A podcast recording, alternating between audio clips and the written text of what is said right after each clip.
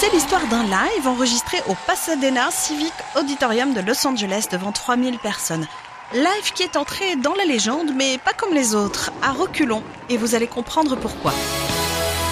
En mars 1983, Michael Jackson, invité aux 25 ans de la Motown, interprète Billie Jean.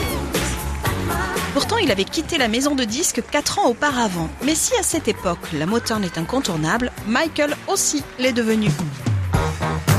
Après un quart d'heure à chanter avec ses frères les grands tubes des Jackson 5, le voilà seul sur scène, enfin lui, son gant, ses paillettes, son micro et son premier moonwalk. Ou comment donner l'impression qu'on avance alors qu'on recule, mais que avec les pieds parce que le corps est un petit peu penché. Enfin bon, en français c'est une rétroglissade, mais c'est moins joli. Aussi difficile à expliquer qu'à réaliser, et je suis sûre que vous avez essayé. Allez, avouez. Le show a été diffusé trois semaines plus tard à la télé américaine. Retour donc au printemps 1983 pour marcher sur la Lune avec le King of Pop, son tout premier moonwalk et Billie Jean dans Absolument Live.